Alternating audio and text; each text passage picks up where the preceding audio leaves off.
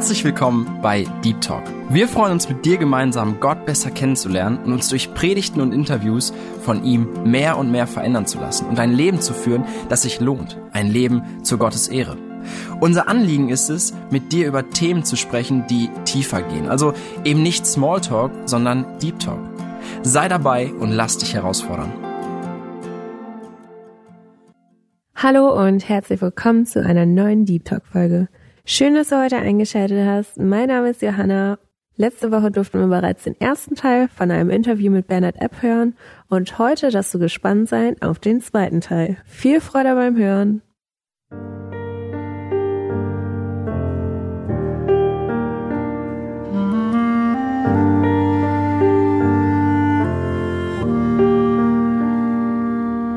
Still, mein Herz sei still, keine Angst vor dem, was kommen mag, vor morgen.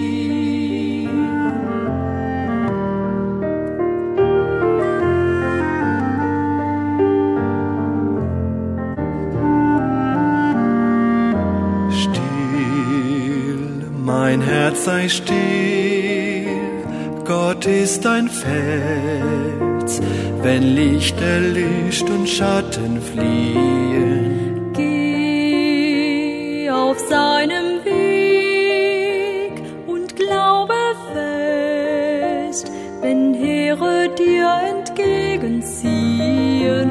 Gott, du bist mein Gott, ich möchte dir vertrauen nicht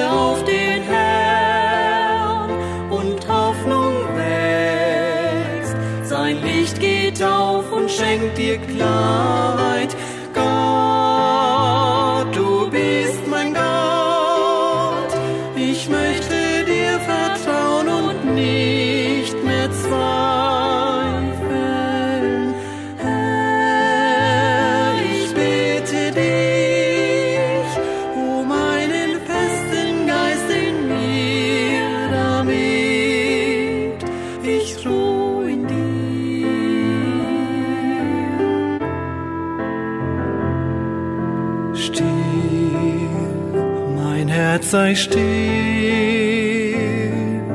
Still, mein Herz sei still. sei still.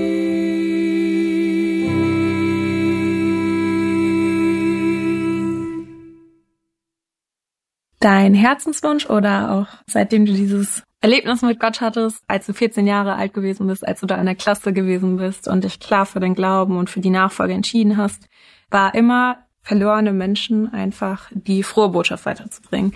Aber schon von klein auf, du hast gesagt, du hast äh, viele Sachen gelesen, du hast immer gesagt, du möchtest gerne Missionar werden. Und wie ist das bei dir gewesen? Du hast gesagt, als Jugendlicher warst du auch im Ausland unterwegs während deines Studiums. Was hast du gemacht und wo bist du unterwegs gewesen? Was waren so die ersten Schritte, wo du gesagt hast, ja, ich möchte das mal ausprobieren? Mir ist irgendwann mal bewusst geworden, auch durch andere Geschwister in der Gemeinde, Prediger, die das gesagt haben, aber auch durch Apostelgeschichte 1, 8, da sagt Jesus, ihr werdet Zeugin sein. Und dann sagt Jesus zuerst in Jerusalem, dann ganz Judäa, dann Samaria und dann bis ans Ende der Welt. Mhm. Und da wurde mir irgendwann mal klar, Junge, du willst in die Mission gehen, aber du musst du vor der Haustür anfangen. Wenn du mhm. zu Hause nicht redest, dann wirst du in Afrika auch nicht reden. Mhm. Und ich habe in der Schule, merkte ich irgendwann mal der Wunsch, meine Mitschüler für Jesus zu gewinnen, der wurde immer größer.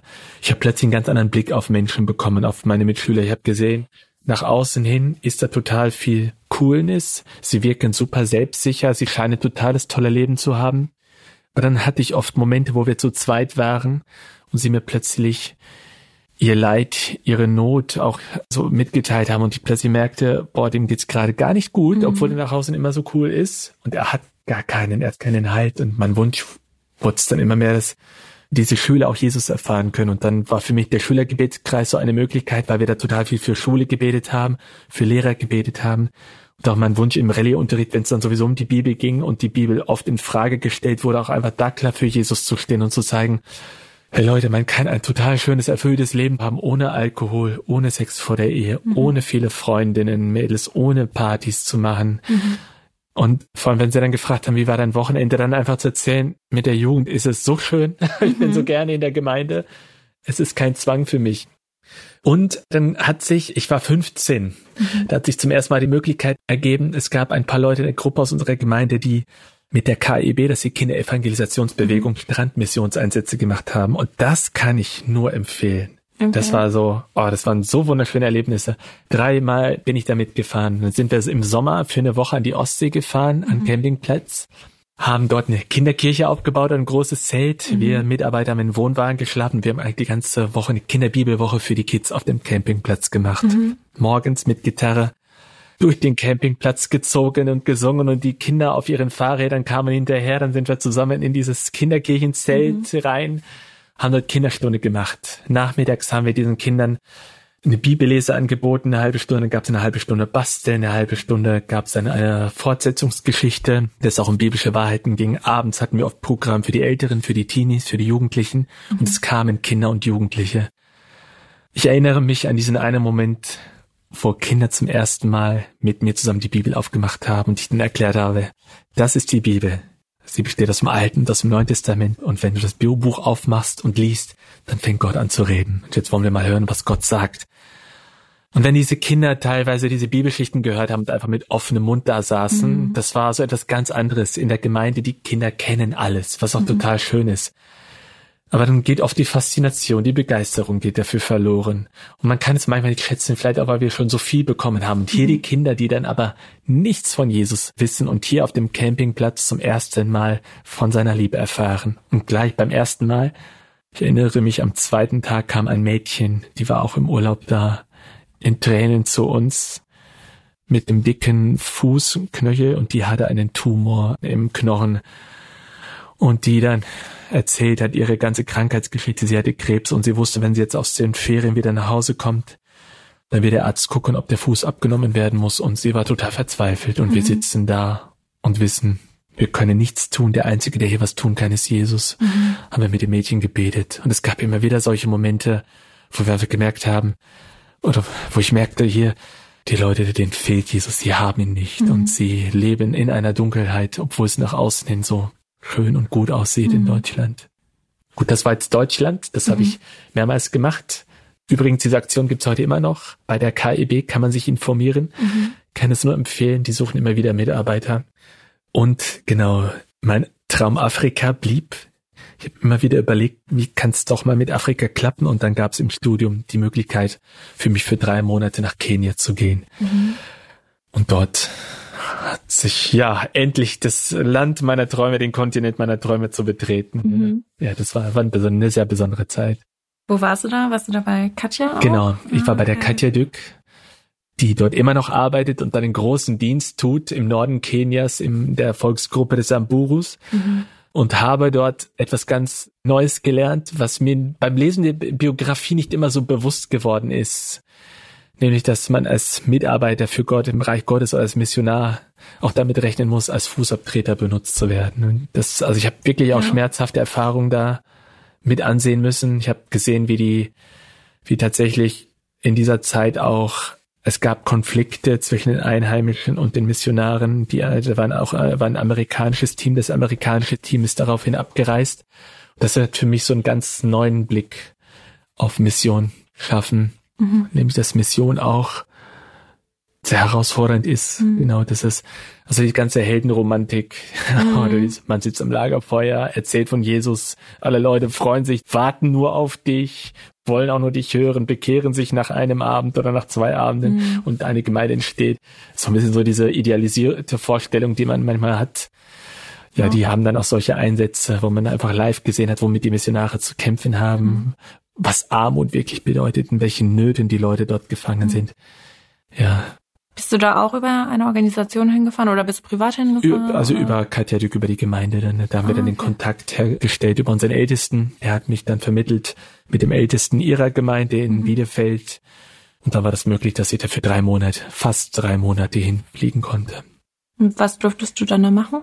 Ich habe, genau, das war noch auch noch mal eine ganz neue Erfahrung, denn zu sehen, dass Missionare ganz viel ihrer Zeit nicht mit Predigen, mit Bibelübersetzung beschäftigt sind, sondern auch sehr viel handwerklich machen. Mhm. Ich habe eigentlich viel Handwerk, viel handwerkliche Arbeiten gemacht. Wir haben ein Haus, es gibt dort ein Internat für Mädels und für Jungs und wir haben das Internat für die Mädchen weiter ausgebaut. Wir haben Solarpanels befestigt. Ich habe Erde hin und her gefahren, sehr viel anstrengende Sachen gemacht und nachmittags durfte ich dann mit den Kindern in dem Haven Home, durfte dann Nachhilfe geben in Englisch, teilweise auch in Mathe. Das Haven Home ist ein Internat für Kinder, die aufgrund der Entfernung nicht zur Schule gehen können. Mhm. Viele leben so abseits in der Wüste oder in den Bergen, dass sie vier, fünf Stunden zu Fuß gehen müssten, um mhm. Schulbildung zu bekommen. Und diese Kinder, die leben dann aber über die Schulzeit in diesem Heim, haben dort einheimische Gasteltern. Es wird mit ihnen ganz viel geistliche Arbeit gemacht, mhm. bekommen Evangelium, aber auch Unterstützung in der Schule. Ja, du bist dann zurückgekommen und dann hattest du auch eine Zeit in Rumänien tatsächlich, ne? Genau, das Jahr darauf das war auch eine sehr schöne Erfahrung. Ich war dann bei Matthias Müller in einem Kinderheim. Ich habe vor kurzem noch die Folge mit Phoebe bei Deep Talk gehört. Es hat mich total gefreut, dass sie eigentlich auch in die Fußstapfen ihres Vaters ja, getreten genau. ist und jetzt mit Roma-Kindern arbeitet. Und Matthias Müller, der hat unglaublichen Einfluss auf mich gehabt, mhm. seine Art, mit Gott zu leben, wie er die Bibel geliebt hat, wie er gebetet hat, wie er für diese Kinder gebrannt hat, mhm. wie er sich vorausgab. Also es gab keinen Moment, wo er einfach nur nichts getan hat. Mhm. Er hat für Jesus und für diese Kinder gelebt. Es hat mich so ermutigt. Und tatsächlich hat er mir, wir haben danach noch länger geschrieben. Und dann hat er mir irgendwann mal eine E-Mail geschrieben, die so aufrüttelnd war, wo er mir so nahegelegt hat, Bernhard, wenn du den Ruf in die Mission bekommen hast, dann bleib dran. Mhm. Es gibt so viele, die diesen Ruf bekommen haben, wieder zurückgehen, sich dann ein Haus kaufen, heiraten, in der Gemeinde drin sind und dann war's aus. Ich habe die Mail tatsächlich mit. Seitdem liegt sie immer in meiner Bibel. Leider ist er, glaube ich, letztes oder vor zwei Jahren ist er gestorben. Mhm. Ich hätte ihm so gerne gesagt, Matthias, ich, wir gehen jetzt. Ich habe auch nicht gedacht, dass das so ein langer Weg werden wird. Ich wollte viel früher rausgehen, ja. auch mit meiner Frau. Das war sehr früh klar, dass wir in die Mission gehen möchten. Ich habe nicht gedacht, dass das so ein langer Weg werden würde, dass es auch mir wieder Kurven und Umwege geben würde. Aber Matthias Müller war wirklich jemand, der mich in der Hinsicht sehr geprägt hat. Und es waren nur fünf Wochen, die wir zusammen gehabt haben, aber die waren so intensiv, der Einfluss war so tief. Bin ich Gott bis heute dankbar für den Mann, dass ich ihn kennenlernen durfte. Mhm. Das ist fast so wie eine Biografie, nur dass man die ja. live erlebt hat, ne? Genau, das war für mich das Großartige. Er hat Dinge erlebt, wie Georg Müller sie erlebt ja. hat. Nur ich konnte ihn anfassen, konnte ihm die Hand geben. Ja. Er hat mir erzählt. Ich habe selbst in dieser Zeit habe ich ein Wunder erlebt. Da dachte ich auch nur, dieser Mann ist unfassbar mein Job war es in dieser Zeit. Ich habe auch da viel Handwerkliches gemacht. Man muss auch dazu sagen, total interessante Sachen, die ich mich vor kurzem erinnert habe. Ich arbeite nicht gerne im Handwerk. Mhm. Ich musste als Junge, musste ich Zeitung verteilen, um mir Geld zu verdienen, beziehungsweise ich wollte es, um mir Geld zu verdienen, musste viel Fahrrad fahren, musste mein Fahrrad selber reparieren und ich habe es gehasst. Mhm. Das waren elende Arbeiten. Ich habe es immer wieder aufgeschoben, aber ich musste dadurch, ich musste es lernen, mein Papa darauf bestanden. Mhm. Und jetzt bin ich hier in Rumänien und im Kinderheim. Vormittags habe ich auch viel Handwerkliches gemacht und war wirklich dankbar für jeden Handgriff, den ich zu Hause bei Papa gelernt habe. Genau, dann habe ich die Kinder morgens auch mit dem Bulli oft zur Schule gebracht und abgeholt, mhm. zwischendurch auch Milch geholt, habe bei der Hausaufgabenhilfe geholfen und viel ausgeholfen, auch viel mit den Kindern gemacht. Und dann mhm. kam der Samstag, der freie Tag für die Kinder, wo sie Fahrrad fahren durften. Und ich hatte mit dem anderen männlichen Mitarbeiter in der in dem Haus neben der Fahrradwerkstatt gewohnt. Und jetzt kamen die Kinder, die Jungs, und wollten ihre Fahrräder repariert haben, mhm. damit sie wieder fahren konnten. Ich dachte, nein, bitte keine Fahrräder. Aber ich habe angefangen. Den ganzen Samstagnachmittag da diese Fahrräder repariert und war froh, endlich das letzte Kind ist weg. So, jetzt wollte ich Feierabend machen, wollte was Schönes machen, zu den anderen Mitarbeitern gehen. Und dann kam der Mikhail, ein Junge, der aus Weißrussland kam, kaum Rumänisch konnte, auch fast kein Deutsch konnte. Viele Kinder konnten Deutsch in dem Heim oder mhm. haben das Deutsch gut verstanden. Ich konnte nur ein paar Brocken Russisch. Mhm. Und dieser Junge, der hatte ein schweres Trauma hinter sich, seine Hände haben die ganze Zeit gezittert, der hatte keine ruhige Hand. Matthias hatte mir erzählt, wenn ich mich richtig erinnere, dass man ihn in Weißrussland im Wald schwer verletzt gefunden hat. Seine Eltern hatten nicht mehr gelebt, er war eine Vollweise. Und seine Pflegeeltern, ich meine, die war das ein Onkel, war sehr gewalttätig und die wollten ihn loswerden. Mhm. Es hatte ganz nach einem Mordversuch ausgesehen und da hat man diesen Jungen da schwer verletzt im Wald gefunden und dann ins Kinderheim gebracht und dort lebt er jetzt seit einigen Jahren. Aber die Folgen dieses Erlebnisses konnte man sehen. Dieser Junge hatte eine zitternde Hand und jetzt kam er da rein mit seinem Fahrrad. Und ich wollte schon sagen, Mikael, nein, heute ist Schluss. Mhm. dann hat er mich mit so flehenden Augen angeguckt und dann sagte ich, komm, wir machen das jetzt zusammen. Mhm. Habe ihm gezeigt, welche Griffe, welche Schrauben er wie drehen muss, was man machen muss. Und es hat doppelt so lang gedauert wie bei anderen, weil er diese unruhige Hand hatte und am Zittern war. Aber dann haben wir es geschafft. Mhm. Und dann sah ich noch auf Russisch, das hat mein Opa immer zu mir gesagt, Malazi.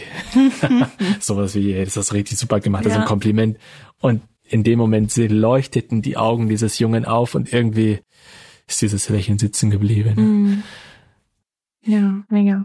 Ja, genau. In dieser Zeit habe ich Matthias auch kennengelernt und habe auch viel mit ihm sprechen können. Wir hatten eine Mitarbeiterfreizeit, waren in den Bergen, sind viel gewandert und da hat er mir viel aus seinem Leben erzählt, wie er den Ruf bekommen hat in die Mission.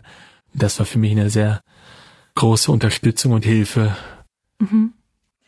Genau, das war ja immer schon ein wichtiges Herzensanliegen, dass du in die Mission gehst. Und wenn man heiratet, dann kann man diese Entscheidung ja nicht mehr alleine treffen. Wie sah das denn aus bei deiner Frau, bevor du überhaupt auf sie zugegangen bist? und mit dem Anliegen, dass du sie gerne heiraten möchtest. Wie war das so? Dieses Thema nimmt man natürlich mit. Wie sah das aus? Hast du das direkt angesprochen, dass du da gerne diesen Weg einschlagen möchtest und ob sie auch bereit wäre? Oder wie sah das bei euch aus? Meine Zeit in Kenia war, bevor wir uns kennengelernt haben. Mhm. Und das hatte sie auch mitbekommen, und über andere, dass ich gerade in Afrika gewesen war. Und irgendwie hatte sie aus der Bibelschulzeit auch schon im Hinterkopf gehabt, dass mir das Thema Mission sehr am Herzen lag. Mhm. Sie hatte auch eine schwere Zeit hinter sich. Ihre Mutter ist in der Zeit krank geworden und verstorben und es lag sehr viel auch an Last und Not in der Familie auf ihren Schultern. Mhm. Aber sie hatte irgendwann mal auch den Wunsch bekommen, rauszugehen und hatte sich schon gedacht, sobald der kleine Bruder sie nicht mehr brauchen würde, ob sie dann eventuell für ein Jahr nach Bolivien gehen könnte. Mhm. Das war ein Gedanke, mit dem sie auch länger gespielt hat. Und als wir uns kennengelernt haben, ich sie dann zu unserem ersten Date eingeladen habe, denn auch sehr bald dann gesagt habe, was so mein Wunsch ist, meine Absicht, dass ich so gerne mit ihr mein Leben teilen würde, haben wir auch über Mission gesprochen und sie wusste auch, dass das eine sehr wichtige Sache in meinem Leben ist und ich hatte ihr das auch gesagt, dass ich glaube, dass das der Ruf Gottes für mich ist mhm. und es wichtig wäre, wenn sie mit mir gehen möchte, dass wir dann auch zusammen rausgehen, wohin Gott uns auch führt. Und das Schöne war, als ich dann einige Tage später so die Antwort von ihr bekommen habe, das Ja von ihr bekommen habe, sagte sie auch, ich gehe mit dir überall dahin, wo Gott uns führt und wenn's bis nach Afrika ist. Ne? Mhm. Ja. Mega schön, toll. Dann als Familie seid ihr tatsächlich den Schritt gegangen und ihr seid in die Mission gegangen. Wie sah das bei euch aus? Genau, also ich versuche das mal kurz zusammenzufassen. Es gab eine Zeit, wir hatten geheiratet, unsere Kinder kamen dann die ersten beiden, dann gab es die Zeit der geistlichen Krise mhm. und für mich kam dann irgendwann mal, oder ich hatte irgendwann mal den Eindruck, du hast dich disqualifiziert. Mhm. Das, was du erlebt hast, das, was du auch gemacht hast, Ich war ja auch in vielem selbst schuld, auch wie ich mit meinen Problemen umgegangen bin, auch mit diesem Tief. Es war nicht vorbildhaft. Und mir ist in dieser Zeit auch meine eigene Fehlerhaftigkeit so bewusst geworden, dachte, nee, fürs Missionsfeld braucht Gott andere Leute, Leute, die mhm. stärker sind, die geradlinig sind, die mehr Disziplin im Glauben haben, die reifer sind. Und dann habe ich das innerlich für mich beiseite gelegt. Irgendwo im Hinterkopf, oder ich würde sagen, so ganz tief im Herzen pochte dieser Wunsch immer noch. Aber meine Frau war da anders. Ingrid, die war, äh, ist jemand, wenn sie weiß, das ist Gottes Weg für uns, auch wenn sie noch nicht weiß, wie, sie hält daran fest, egal wie die Gefühlssituation gerade ist. Mhm. Und sie sagte mir ja vor kurzem auch wieder, ich habe immer gewusst, dass wir rausgehen werden, mhm. auch als es so aussah, als ob wir nie rauskommen werden. Aber ich wusste, Gott wird uns rausführen. Ja, es gab dann eine Zeit, in der Gott mich da rausgeholt hat, aus diesem Tief, auch aus dieser Erschöpfung heraus, hab wieder ganz neue Freude an ihm bekommen, lieb ihn seitdem noch viel mehr als mhm. vorher. Bin dann in der Gemeinde, in der wir jetzt sind als Familie, auch immer mehr in die missionarische Arbeit eingestiegen, dass wir dann auch vor allem geguckt haben, wie können wir Leute in unserer Stadt, in der Einkaufsstraße, in der City erreichen. Mhm. Und dann kam Corona, Lockdown, alles wurde runtergefahren, wir waren mehr zu Hause. Und ich hatte immer wieder Kontakt zu Missionswerken, mhm. habe immer wieder Zeitschriften in den Briefkasten bekommen und ein großer Vorteil war, alle Missionswerke sind auf online gegangen. Das heißt, wenn ich mir jetzt was angucken wollte, ich musste nirgendwo hinfahren. Ich hatte nämlich nie die Möglichkeit gehabt, zu irgendeiner Missionskonferenz zu fahren oder mal etwas zu besuchen, weil es erst so weit weg war. Aber jetzt konnte ich es mir online anschauen und ich erinnere mich an diesem einen Abend, ein Kollege von mir aus der Schule, ich habe in der christlichen Schule in Minden gearbeitet, der sagte mir, du Bernhard, heute Abend wird ein Missionar aus unserer Gemeinde, der arbeitet in Guinea, wird dann über YouTube einen Online-Bericht machen. Guck dir das mal an, das wird richtig interessant. Mhm. Und dann haben wir uns den auch zusammen angeguckt als Familie. Und dann hat mich dieser Mann, Jakob Nachtigall, hat er mich so gepackt, das, was er sagt, auch dieser Ruf, der war plötzlich wieder so präsent, dass ich dann nach der Nummer von ihm gefragt habe. Mhm. Den Abend darauf haben wir zwei Stunden telefoniert, obwohl wir uns gar nicht kannten. Und dann war eigentlich klar, sagte ich zu meiner Frau Schatz, irgendwie, ich glaube, wir sollten es jetzt nochmal versuchen. Mhm. Ja, und dann haben wir angefangen zu beten. Ein Schritt nach dem anderen mhm. haben wir dann gemacht. Und da haben wir einfach geschaut, wir gehen so weit, bis Gott die Tür zumacht. Bis heute ist sie aufgeblieben. Ja. Und krass. Okay. Missionsbericht von Guinea. Dann, wie seid ihr denn genau zu Frontiers gekommen? Das ist ja jetzt die Organisation, ja. mit der ihr ausreisen dürft. Genau. Wie sah das so für euch aus, dass ihr wusstet, dass ihr damit irgendwie in das dann könnt? Was waren so Zwischensteps zu der jetzigen Ausreise, die kurz bevorsteht? Meiner Frau und mir lagen immer, also schon seit langer Zeit, die Unerreichten auf dem Herzen, also wirklich Volksgruppen, in denen es keine Gemeinde gibt, mhm. in denen es kaum Gläubige gibt. Und deswegen hatten wir sehr schnell die Mission Ethnos 360, so heißen die heute, auf dem Schirm. Mhm. Und dann aber, als ich mir angeguckt habe, was für eine lange Ausbildungszeit und Vorbereitungszeit da drin steckt. Mhm. Und unsere Tochter, die ging zu dem Zeitpunkt, nee, die wurde kurz danach eingeschult, nachdem mhm. wir uns entschieden hatten. Dann habe ich angefangen zu rechnen. Vier, fünf, sechs Jahre könnte dieser ganze Prozess dauern und dann wäre meine Tochter dann schon älter und dann müssten wir spätestens, wenn es dann an den Schulabschluss geht, müssten wir wieder zurück nach Deutschland kommen. Und da merkte ich, diese Zeit haben wir gar nicht. Ich habe auch immer wieder kam dieser Gedanke, unsere Kinder sind schon älter. Wenn sie klein sind, ein, zwei Jahre, dann reisen die meisten Missionare aus und dann ist das viel einfacher. Die Kinder wachsen in der anderen Kultur auf, lernen die Sprache so in der Nachbarschaft beim Spielen und haben diesen großen Kulturschock und so diesen schweren Abschied nicht, mhm. der unseren Kindern ja jetzt auch mit bevorstehen wird. Das war manchmal schon für mich ein Grund zu sagen, okay, Gott, wir sind zu spät dran. Das hätte früher kommen müssen. Ich glaube, wir müssen uns jetzt auf Deutschland fokussieren. Aber ich hatte noch die Mission Frontis auf dem Schirm. Ich merkte mit Ethnos, das wird nicht klappen, so gern ich es auch hätte, aber dafür haben wir nicht mehr die Zeit. Frontis ist eine ganz besondere Mission für mich gewesen, eine ganz besondere Organisation. Wenn man auf die Internetseite geht, siehst du kein einziges Gesicht. Du weißt nicht, wer dahinter steht. Mhm. Ich wusste nie, welche Leute dahinter sind. Ich fand die nur total krass, weil Frontiers zu den unerreichten Muslimen geht. Mhm. Und ich habe mir immer gedacht, Muslime, das geht gar nicht. Mhm. Da muss Gott sich andere Wege finden, durch Träume, durch andere Dinge. Da muss Gott unter den Muslimen Leute berufen, die unter ihren eigenen Leuten arbeiten. Aber ich hatte unglaublich hohen Respekt vor Frontiers und ich hatte mir ein paar Bücher von Frontiers bestellt, weil ich einfach mehr über diese Arbeit herausfinden wollte, aber sonst wusste ich nichts. Mhm. Und ich habe mir die Zeitschrift bestellt. Ja, und jetzt während des Lockdowns, wo uns diese Frage der Mission neu gestellt wurde, hatte ich mir überlegt, gibt es vielleicht eine andere Mission, mit der wir rausgehen könnten, weil uns schon Afrika sehr auf dem Herzen lag und dann bin ich auf Frontiers gestoßen, kommt auf die Internetseite, sehe, wow, die bieten ein Interessentenseminar online an. Das heißt, ich kann das von zu Hause aus machen, ich muss nicht weit wegfahren, muss keine Fragen beantworten. Mhm. Ich dachte, ich muss erstmal gucken, erstmal versuchen und wenn es passen könnte, dann wollen wir zur Gemeinde gehen. Mhm. Ja, und dann, dann haben wir uns dieses Online-Seminar angeschaut, haben wir mitgemacht. Und gleich am zweiten Abend wurde dann ein Projekt vorgestellt.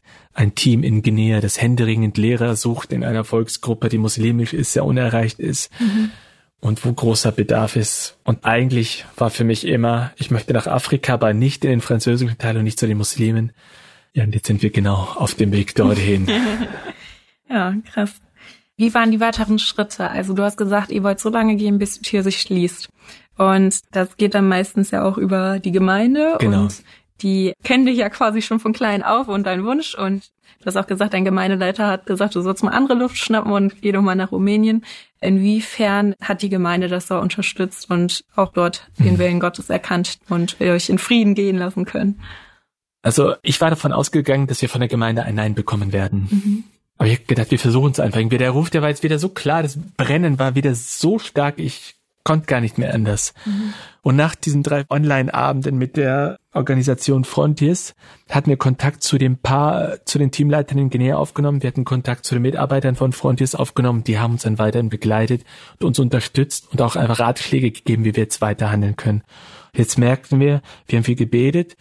Wir haben jetzt schon etwa ein ungefähres Land, Afrika, unerreicht, das, was wir uns gewünscht haben. Und das Schöne ist, in diesem Team gibt es eine Familie mit Kindern. Das war uns mhm. auch wichtig, damit unsere Kinder einfach auch deutsche Kinder haben. Mhm. Dass sie nicht die einzigen weißen Kinder da sind. Und das passte alles. Und ich kann mit meinem Beruf arbeiten. Das war für mich mhm. total schön. Eigentlich habe ich immer gesagt, ich möchte nie Lehrer auf dem Feld, Missionsfeld werden. Ich möchte nie Missionskinder unterrichten. Aber irgendwann mal merkte ich, na, wenn Gott das will, dann werden wir auch das machen. Wobei wir ja jetzt dann mit einheimischen Schulen arbeiten werden, gar nicht mit Missionarskindern. Ja, und dann sind wir zur Gemeindeleitung, zu unserem Ältesten, haben ihn ins Boot geholt und hat mich total gefreut, wie er reagiert hat. Er hat gesagt, es tut uns schwer, drüber nachzudenken, weil wir euch nicht gehen lassen möchten. Mhm. Aber wenn Gott euch ruft, dürfen wir nicht im Weg stehen und wir wollen jetzt mit euch zusammen beten. Das haben wir dann gemacht. Dann war der nächste Schritt, dass wir dann vor die Gemeinde gegangen sind, im Gottesdienst unser Anliegen geteilt haben und dann einfach eine längere Gebetszeit mit der Gemeinde hatten. Mhm. Und das ist ganz wichtig, wenn man rausgehen möchte, dass man die Gemeinde ganz früh, so schnell wie möglich mit ins Boot holt. Und ich äh, musste mir dann auch mal wieder sagen, wir müssen offen sein, auch für unsere Gemeinde. Wenn unsere Gemeinde das so nicht sieht, dann müssen wir uns selber auch nochmal neu hinterfragen, ob das so richtig ist. Mhm. Klar kam auch die Frage, warum nicht nach Bolivien? Warum nicht nach Mexiko? Da kennen mhm. wir die Leute, das ist doch unsere Arbeit. Mhm. Da kann ich leider nur ganz offen antworten, das Herz schlägt nicht für dieses Volk. Mhm. Und ich hatte mit Peter Giesbrich aus Bolivien telefoniert und der hat mir den wichtigen Rat gegeben, Bernhard, wenn dein Herz nicht für die Leute schlägt, dann wird es vielleicht nicht das Richtige sein. Ne? Mhm. Geh dahin, wo das Herz auch mitgeht. Mhm. Ich bin sehr froh und dankbar. Unsere Brüder sind mit uns in den Weg gegangen. Unsere Gemeindeleitung hat mit uns zusammen Frontiers besucht. Es gab viele Gespräche. Als nächstes hieß es dann, dass wir das Team in Guinea besuchen sollten, uns das Land anschauen sollten, mhm. schauen sollten, ob das Team, die Arbeit passt. Mhm. Dann waren wir letztes Jahr drei Wochen, fast drei Wochen in Guinea. Zu zweit oder mit Kids? Mit allen vier Kindern, oh, ja. Okay. Und das war eine, ein krasser Schritt. Mhm. Ja, ich habe nicht gedacht, dass wir so nach Hause kommen würden. Ich habe gedacht, dass wir euphorisch, wie wir hingekommen sind, genauso wieder nach Hause kommen würden, aber dem war nicht so. Ich hatte im Vorfeld gebetet, dass Gott doch mir und meiner Frau unabhängig voneinander den Ruf oder auch die Last für diese Leute aufs Herz legen sollte. Ich musste immer dabei an die Propheten denken, wenn in dem Alten Testament, wenn ihnen sagen, ich habe eine Last vom Herrn bekommen, mhm. dann merkt, wie ihnen die Not der Leute so auf dem Herzen liegt, dass sie nicht anders können. Und ich habe genau darum gebetet. Und das, Gott hat es auch erhört. Meine Frau hat mit unserer Teamleiterin, mit der Ehefrau unseres Teamleiters, hat sie dann zusammen Frauenbesuche gemacht. Mhm. Und bei einem Besuch ist sie dann so tief in die Nöte dieser Leute äh, hineingetaucht, hat da so viel mitbekommen. Das hat, ist ihr so zu Herzen gegangen, dass sie einfach merkte, Gott möchte sich hier unter diesen Fulani-Frauen haben, weil diese, die Fulani-Frauen haben schon ein sehr schweres Schicksal. Frauen haben in Guinea keine Perspektive. Es gibt die Frauenbeschneidung. Es gibt die Vielehe. Mädchen werden oft mit 13, 14 verheiratet, oft als zweite, dritte Frau und dann leben sie mit einem Mann, den sie sich nie ausgesucht haben. Und diese Nöte, die sind meiner Frau so zu Herzen gegangen. Ich wiederum hatte mit unserem Teamleiter, wir sind rausgegangen, ich hatte auch eine Begegnung. Wir haben einen Outreach gemacht. Zu zweit sind wir rausgegangen und haben gebetet, dass Gott uns einfach Leute zeigen möchte, mit denen wir über Jesus reden können. Also Muslime, die wir ansprechen können. Vielleicht irgendwie ein offenes Tor oder jemand auf der Straße. Und Gott hat uns mehrere solcher Gelegenheiten geschenkt wo wir über Jesus reden durften und sogar ich mit meinen paar Brocken Französisch etwas sagen durfte. Und dann ist mir auch bei diesem Spaziergang und bei diesem Einsatz und bei den Gesprächen mit ihnen hat Gott mir den Not der Leute nochmal so gezeigt und auch wie tief sie im Islam verwurzelt sind und wie, wie weit weg sie von Jesus sind, in welcher Finsternis sie leben. Mhm. Und dann, ich erinnere mich noch, wie wir miteinander gesprochen haben, Tobias und ich. Und mir dann klar wurde, die Zeit läuft. Wir wissen nicht, wie lange das Land noch offen ist. Mhm. Man merkt in Guinea, dass sich die Muslime immer mehr radikalisieren. Es gibt immer mehr vollverschleierte Frauen, sprich Frauen, die in komplett schwarzer Montur nur mit freien Seeschlitzen mhm. gehen. Also immer mehr, der Islam wird dort immer radikaler. Sowas kennt man früher von vor 10, 20 Jahren aus Guinea eigentlich nicht. Und überhaupt Westafrika ist momentan so ein Pulverfass. Man weiß nie, wie viel Zeit man dort noch hat weil die Dschihadisten, die radikal-islamische Truppen immer mehr, immer mehr einnehmen. Und dann wurden mir klar, jetzt sind die Türen offen, jetzt kann man noch, ich glaube, da müssen wir jetzt gehen. Mhm. Ja. Und wirklich direkt danach wurden unsere Kinder sehr krank, meine Frau wurde in Guinea sehr krank und am Ende konnte ich mich auch noch kaum auf den Beinen halten. Wir sind so entmutigt, so müde und kaputt nach Hause gefahren und dass wir uns wirklich gedacht haben, ja, wir spüren diese Last für die Leute, unser Herz brennt für diese Leute, wir möchten so gerne, aber wir können das nicht, wir packen das mhm. nicht. Und uns ist auch gleichzeitig so diese ähm, geistliche Welt bewusst geworden, in die wir dort eingetaucht sind. Ein Reich Satans, in das wir da jetzt eindringen, da kommt eine neue Familie, die Licht in dieses Reich bringen möchte, die Jesus verkünden möchte. Und ich glaube, das war, das war ein Angriff von oben. Mhm. Und dessen waren wir jetzt irgendwie, wir sind so überrumpelt worden. Und dass wir dann nachher wirklich eine Zeit des Gebets und der Erholung brauchten, mhm. bis wir dann wieder sagen konnten, ja, wir gehen trotzdem. Mhm. Stark.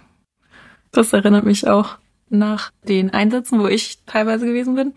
Man kommt nach Hause und man hat irgendwie so eine Traurigkeit, weil man die Not sieht. Ja. Und irgendwie das Gefühl hat, dass ich nichts ändern kann, so vom Mensch, ja, aus, aus ja. menschlicher Sicht. Ich weiß, ich kann das immer sehr schlecht in Worte fassen, aber keine Ahnung. Ja. Überfällt einen immer so eine Traurigkeit und dieses, dieses Leiden einfach. Das mhm. wird einem so bewusst. Mhm.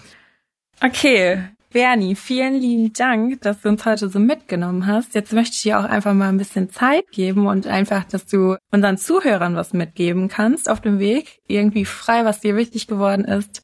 Hast du was mitgebracht oder? Ich möchte mein Lebensmotto, meinen Vers mitgeben.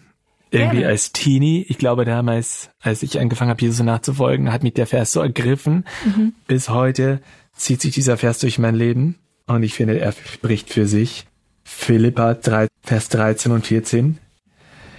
Ich vergesse, was da hinten ist und ich strecke mich aus nach dem, was vor mir liegt und jage auf das Ziel zu, den Kampfpreis der himmlischen Berufung Gottes in Christus Jesus. Ich finde, das ist so eine Kampfansage. Und mhm. vor allem glaube ich, dass es vielen, auch vielen Jugendlichen so ähnlich geht wie mir, dass man in Sünden gefallen ist oder auch Dinge getan hat, wo man denkt, nee, das geht gar nicht, so kann Gott mich nicht mehr gebrauchen. Und so ein Vater, so kann Gott mich nicht lieben. Und Paulus sagt, vergiss, was da hinten ist, guck nach vorne, guck aufs Kreuz. Mhm. Ich sehe dann immer diese geöffneten Vaterhände aus Lukas 15, der Vater, der seinen verlorenen Sohn mit offenen Armen annimmt. Mhm. Das ist immer so mein Bild. Dort will ich hinlaufen. Ich will mich nicht mit den Dingen dieser Welt beschäftigen, will mich nicht gefangen nehmen lassen, sondern möchte für Christus laufen. Manchmal ist das hart, mhm. manchmal fallen wir, manchmal bin ich total entmutigt, du vielleicht auch, aber Jesus ist da, der steht mhm. auf, reicht dir die Hand und guckt nach vorn. Ja. Sehr schön. Und vielleicht noch die unerreichte islamische Welt braucht mutige Leute und wir haben so viel Potenzial in unseren Gemeinden. Ich finde gerade in unseren, denke jetzt an, an unsere Mennonitengemeinden, wir haben so eine starke Jugendarbeit. Mhm. Wir gehen mit so viel Bibelwissen rum. Und in Guinea, das ist jetzt nur ein Beispiel, die Leute wissen nichts über Jesus. Höchstens ein paar Dinge, die sie aus dem Koran gehört haben. Und die sind auch teilweise verzerrt. Und diese Leute brauchen Jesus. Die wünschte so sehr, es würden noch viel mehr Leute mitkommen. Und vielleicht mache ich hier nochmal einmal Werbung für unser Team. Das möchte ich nochmal unbedingt loswerden. Unser Team hat zwei Familien. Die andere Familie hat drei Kinder. Wir haben vier Kinder und wir suchen jedes Jahr Leute, die Gott für ein Jahr freiwillig in der Mission dienen möchten, die sich mal herausfordern lassen möchten. Wir suchen Lernhelfer. Du hast die Möglichkeit für ein Jahr, wenn du mit der Schule, mit Abitur, Ausbildung, wie auch immer fertig bist und ein Jahr Zeit hast, dann komm doch und wenn du Jesus liebst und wenn du für Jesus was tun möchtest, komm in unser Team. Wir suchen jedes Jahr neue Lernhelfer, die uns als Familie, uns als Team unterstützen.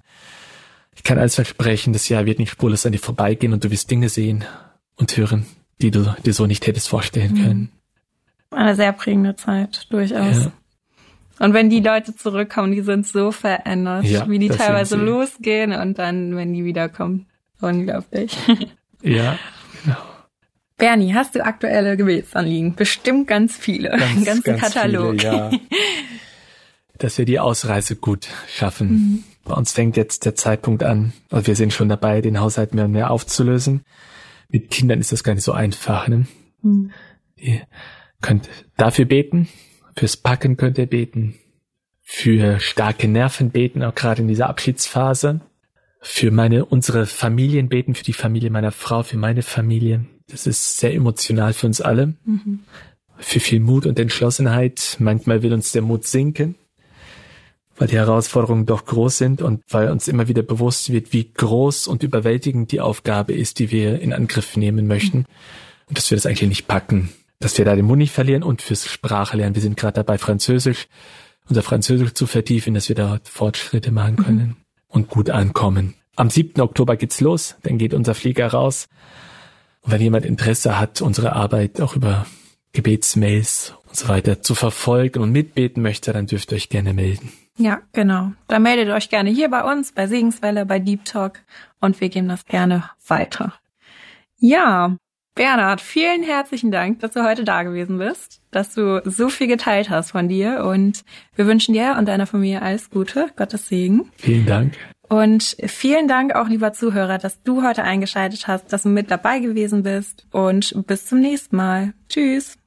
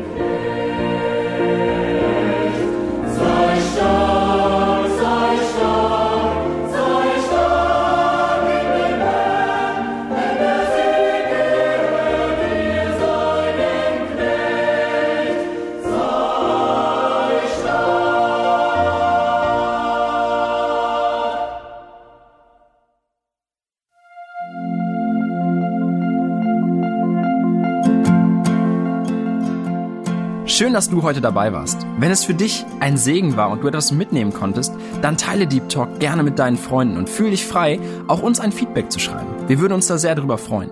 Wenn du heute zum ersten Mal dabei warst oder eine Sendung verpasst hast, kannst du alle vorherigen Sendungen auf Spotify oder auf Soundcloud finden. Mehr Infos über Deep Talk oder Segenswelle allgemein findest du auf www.segenswelle.de oder auf unserem Instagram-Feed, auch unter Segenswelle zu finden. Falls du Fragen und Anregungen, zum Beispiel Themenvorschläge hast, schreib uns gerne. Wir wünschen dir noch eine gesegnete Woche mit den Worten aus Kolosser 3, Vers 17. Und was immer ihr tut, in Wort oder Werk, das tut alles im Namen des Herrn Jesus und dankt Gott dem Vater durch ihn.